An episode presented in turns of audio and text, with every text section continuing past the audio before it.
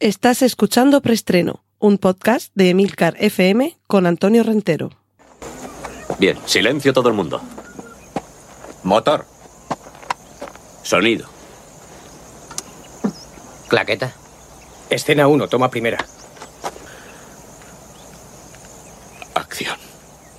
Saludos, bienvenidos una semana más a Preestreno, el podcast de Milcar FM con las últimas noticias sobre cine y series de televisión. Recordad que en las notas del podcast podréis encontrar los enlaces a contenidos audiovisuales que menciono a partir de ahora, tales como fotos, carteles, póster, trailers y demás hierbas y matujos. Cortinilla de estrella y... Guy Ritchie cambia de registro. The Covenant, el pacto, cuyo tráiler ya podemos ver, nos lleva a la guerra, que realmente esto del género bélico no es muy habitual en el director británico. Lo más peculiar es que, bueno, en esta película está Jake Gyllenhaal, que siempre es un gustazo verle en pantalla, y lo más peculiar, como digo, es que mm, se aparta un poco de su registro habitual, no solo en el, en el trasfondo, en eh, ambientar la trama en un entorno bélico, sino también un poco, diría, en la forma, en el estilo, nos, no nos recuerda demasiado a la habitual pirotécnica, pirotecnia perdón, de este director. lo que nos cuenta esta película tiene que ver con una incursión en territorio enemigo, eh, yo creo por la zona de Irán, Afganistán, en fin, en Oriente Medio, y hay una emboscada en la que el personaje protagonista al que interpreta Jake Gyllenhaal tendrá que ser salvado por un intérprete. Pero esto que parece que ya os he contado media película, a mí me da la sensación que es un poquito la, la superficie. Y no voy a hablar de película de madurez de Guy Ritchie, pero es que un poquito parece eso, como si hubiera dicho, vea, por una vez vamos a alejarnos de las habituales tramas de mafias británicas que lo cierto es que también se le dan a este director, y vamos a apostar por una historia muy distinta, un drama en ese telón de fondo que, es eh, un conflicto bélico y sobre todo eh, haciendo que nos preocupemos por la suerte del protagonista, que en este caso casi parece que lo tiene más complicado que los de sus eh, habituales películas, aunque solo sea porque en este caso nos parece mucho más real.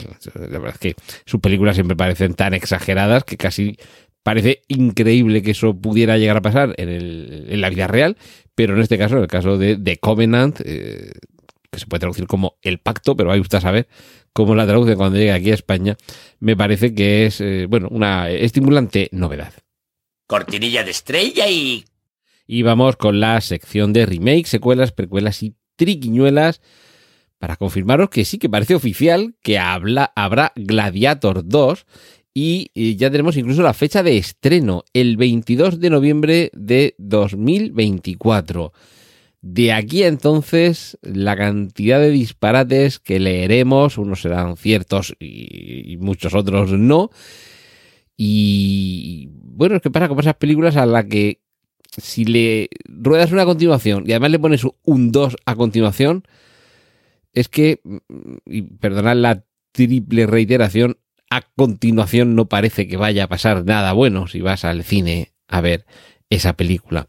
Puede pasar con Casablanca, con Titanic, ya pasó en su momento con Lo que el viento se llevó, que hicieron una segunda parte, si no recuerdo mal, con eh, Timothy Dalton y Johan Walley, eh, Kilmer, y la continuación de la novela ya era bastante desastrosa y la de la bueno, la película TV Movie realmente no lo fue menos. Aunque debo reconocer que los actores no estaban del todo mal buscados. En el casting sí que es cierto que, en fin, nadie los confundiría por la calle, pero sí que se traían un aire a Clark Gable y Vivian Lake. Pero, en fin, vamos a ver qué es lo que sucede con este Gladiator 2 que todo parece eh, indicar que eh, el personaje protagonista sería eh, bueno, de aquí el, nombre no lo sé, porque no sé si era Lucio, no me acuerdo si era Lucio, cómo se llamaba. Bueno, el, hijo de, de, Cómodo mm, es el que se supone que sería aquí el, el protagonista. Bueno, os iremos contando y salvo que los, primeros críticos, los primeros eh, afortunados que puedan verla, ya empiezan a decir que esto es un desastre absoluto y mayúsculo, por lo menos el interés está para verlo, pero casi estoy por deciros que si fuera esa la noticia dentro de dos años, cuando en noviembre de 2024 se estrene la película, yo mm, hay veces que soy muy malo, pero casi os diría que me interesaría casi más la película si de verdad llega a ser tan mala como muchos auguran. Pero esto es eh, hablar por no callar, porque es que todavía no se saben realmente detalles enjundiosos sobre esta película. Las otras eh, exitosas películas que van a tener continuación y en cuyo desarrollo ya se está trabajando serían, por orden de secuela, Zootopia 2, Frozen 3 y Toy Story 5. Y estoy convencido que cuando la gente vea que estrenan Toy Story 5 dirán, ya están aquí estrujando la ubre de la vaca hasta la última gota, a ver si han sido capaces y volverán a rompernos el corazón porque es en lo que son especialistas en Pixar. Y os cuento ahora la noticia que le da título al preestreno de esta semana y es que vamos a hablar de una serie de animación, dibujicos animados. Se va a emitir, no sé si sigue siendo el verbo adecuado, pero bueno, estará disponible, este sí, en Netflix esta serie de animación cuyo personaje protagonista será nada menos que Elvis Presley y por lo menos en la versión original la voz se la pone nada más y nada menos que Matthew McConaughey. Cortinilla de estrella y... Vamos ya con la sección de series. Esto, bueno, quizás sea una noticia demasiado técnica o para demasiado frikis, porque tiene que ver con bandas sonoras de series, pero los que nos enamoramos de la deliciosa y con y repleta personalidad banda sonora original de The Mandalorian, puede que tengamos una mala noticia y es que para la tercera temporada su compositor Ludwig Göransson no va a estar en la serie. Le toma el relevo Joseph Shirley, cuyas composiciones hemos podido escuchar en el libro de Boba Fett. Y pues, ¿qué queréis que os diga? Mm, yo ahora mismo siento cómo suena en mi cabeza no solo el tema principal, sino las múltiples variantes que iban sonando en distintos momentos de distintos episodios del tema principal de, de, de Mandalorian. Y si mi vida dependiera de tararear la sintonía del libro de Boba Fett, estaba más muerto que la momia de Tutankamón. Y bueno, ya mm, noticia curiosa por lo que tiene de original y porque yo creo que ya cada vez más va a haber directores de cine que se pasen a las series de televisión. En este caso, para Amazon Prime Video, mm, pues nada más y nada menos que Michael Bay va a dirigir su primera serie y eh, gira en torno a un moderno cazador de recompensas eh, que además la trama está basada en una historia real que le contaron al propio Michael Bay, creo que en Costa Rica, y si no recuerdo mal lo que he leído sobre esto, es que se la contó el propio protagonista, un señor que vivía prácticamente todo el año ahí sin hacer nada en Costa Rica, y un par de meses al año se iba a cumplir un encargo profesional consistente en acercarse a México, a Colombia, sobre todo a México, y buscar allí algún estadounidense fugado de la justicia, los modernos cazarrecompensas, pero en este caso parece que la historia, que ya de por sí es interesante, va a girar sobre todo en torno al momento en el que todo se le puso en contra y comenzaron a perseguirle a él. Pues de eso es de lo que irá una serie que, como digo, la podremos ver en Amazon Prime Video, la dirige o la dirigirá Michael Bay, pero de la que de momento no sabemos ningún detalle más, ni siquiera el título y ni siquiera la fecha de estreno. Cortinilla de estrella y... Nos vamos con la sección de cómics porque ya se está rumoreando que eh, Vengadores Secret Wars se dividirá en dos partes, al estilo de lo que se hizo con Vengadores Infinity War y End, eh, sí, Infinity War y Endgame. Algo así creo que es lo mínimo que se merece eh, el que yo creo que fue el primer gran evento de los cómics Marvel, las Secret Wars, y me estoy refiriendo a las de los años, yo creo que finales de los 80, que todavía de esos los cómics, y a ver, por aquí, por aquí los tengo, sí, ahí, ahí los tengo. Y bueno, una serie limitada de 12 números, la, la original de los cómics eh, Marvel, en la que un personaje traducido aquí en España como el todopoderoso, eh, nombre original Beyonder, que bueno, mm, una traducción quizá no demasiado ajustada, pero bueno, básicamente era alguien con un poder absoluto e ilimitado, casi divino, casi con su voluntad, podía conseguir cualquier cosa, y lo que hace es que crea un planeta donde lleva una selección de superhéroes y supervillanos para que se enfrenten entre sí. Eh, algo parecido a, a, un Fortnite, pero uh, con los superhéroes. Y en aquel momento, en una serie limitada de 12 cómics, que además las consecuencias de lo que sucedía en esos cómics con esos personajes se veía en las propias colecciones de cada uno de esos personajes, pues eh, a ver, ese año fue ese año fue mítico y entre otras cosas, ese fue el año en el que llegó el traje negro para Spider-Man, el simbionte que en su origen real del cómic, olvidaos de Spider-Man 3, es simplemente en una máquina que repara los trajes y que maneja eh, Reed Richards, eh, líder de los Cuatro Fantásticos, se cuela este organismo que se pega a Spider-Man, le regenera el traje, se lo cambia por el espectacular traje de color negro, pero esto va mucho más allá porque, como decimos, es un, un simbionte, es decir, un, un, ser vivo que se aprovecha, establece una simbiosis con el huésped.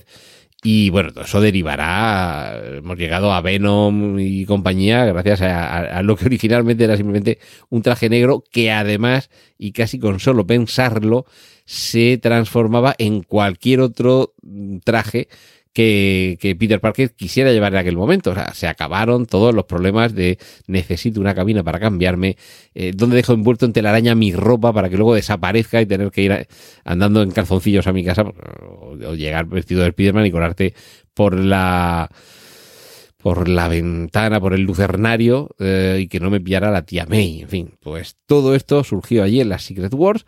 Ahora, evidentemente, han pasado como 40 años y todo esto hay que darle un, un, barniz nuevo, sobre todo por lo que ya llevamos visto en el universo cinematográfico Marvel.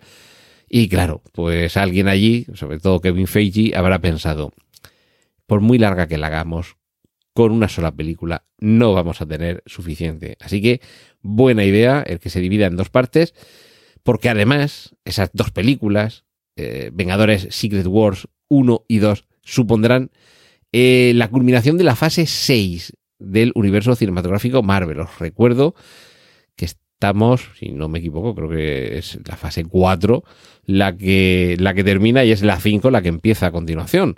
O sea que eh, sería un auténtico cierre de episodio hacia el que nos dirigimos.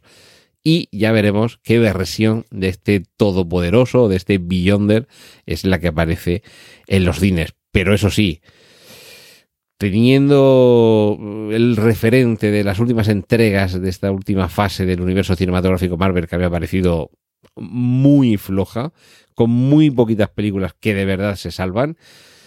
Bueno, vamos a ver, que tenemos todavía por delante seguramente 10, 12, 20 películas para ver si, si todo esto remonta un poquito el vuelo y termina como se merece, como se merecen las Secret Wars, como se merece el universo cinematográfico Marvel y como se merecen los Marvel Zombies, eh, los fans de Marvel, que es que termine por todo lo alto.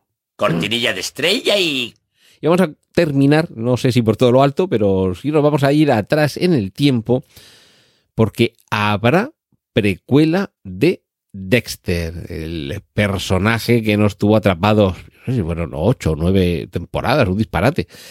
Algunas de las cuales son, fueron o son, porque se puede seguir viendo, claro, súper vibrantes y otras es verdad que parecía un poco seguir dando vueltas en torno a lo mismo. Pues el personaje que tuvo, además, hace, hace poco, yo creo que fue just, yo creo que fue justo antes de la pandemia, cuando se estrenó, o, o ya después de la pandemia, madre mía, las cabezas. Bueno, pues que hubo una, una secuela, una serie de una única temporada, y que no parece que vaya a tener segunda temporada, Dexter New Blood. Y claro, aquí la diferencia es que muy probablemente eh, sobre ese origen del personaje, yo ya no sé si Michael C. Hall, el magnífico actor que ha interpretado a Dexter en estas 10 temporadas, eh, yo no sé si será ya el más indicado, lo digo por edad, porque claro, es que ha pasado ya mucho tiempo desde que se estrenó la primera temporada de, de Dexter, y aunque se conserva muy bien, creo que fue 2005 o 2006 fue cuando se estrenó. Eh, bueno, que han pasado unos cuantos añitos y ya digo, aunque se conserva muy bien, yo no sé si está para interpretar a alguien más joven de lo que era el personaje cuando comenzó la serie. Así que mmm, esta es un poco la, la, duda. Vamos a ver, vamos a ver si eh, en este caso lo que tenemos es a un Dexter niño, a un Dexter adolescente y, en cualquier caso mmm, está el proyecto de una segunda temporada de ese Dexter New Blood cuyo protagonista ya no sería el propio Dexter, sino Harrison, su hijo. Pero ese proyecto continúa ahí en el aire. Y bueno, un poco el banderín de enganche sería que también hay un pasajero oscuro en Harrison, el, el hijo de Dexter. Eh, bueno, lo veremos, pero en cualquier caso yo creo que vamos a estar encantados de ver esa precuela. Si de alguna forma la pudieran hacer con el propio Michael C. Hall sería fantástico. Igual, eh, gracias a la tecnología CGI eh, o al deepfake, se puede conseguir que el propio actor interprete una versión más joven de su personaje, pero en lugar de en fragmentos cortitos, como hemos visto en algunas películas, en algunas series, en, en una serie que intuimos que podría tener varias temporadas y que desde luego serían varios capítulos, bueno, sería una posibilidad. Ojalá hagan algo de eso porque yo no dudo que podrían encontrar a un muy buen actor para interpretar a un Dexter joven, pero, en fin, vamos a ver. Tampoco cerramos la puerta porque fijaos la serie Aníbal, que evidentemente Anthony Hopkins, que es Aníbal, Lecter no está en esa serie, y qué papelazo y qué magnífica serie tenemos gracias a Mads Mikkelsen. Bueno, puede ser otra posibilidad, que encuentren a alguien capaz de interpretar a un Dexter joven que nos eh, atraiga y nos deje tan enganchados como el original. Cortinilla de estrella y... Pues hasta que hemos llegado esta semana en preestreno. Os agradezco que sigáis ahí al otro lado cada semana y volvemos en siete días aquí en Emilcar FM en preestreno. Un saludo de Antonio Rentero. ¡Y corten! Gracias por escuchar preestreno. Puedes contactar con nosotros en emilcar.fm barra preestreno donde encontrarás nuestros anteriores episodios. Genial, la positiva.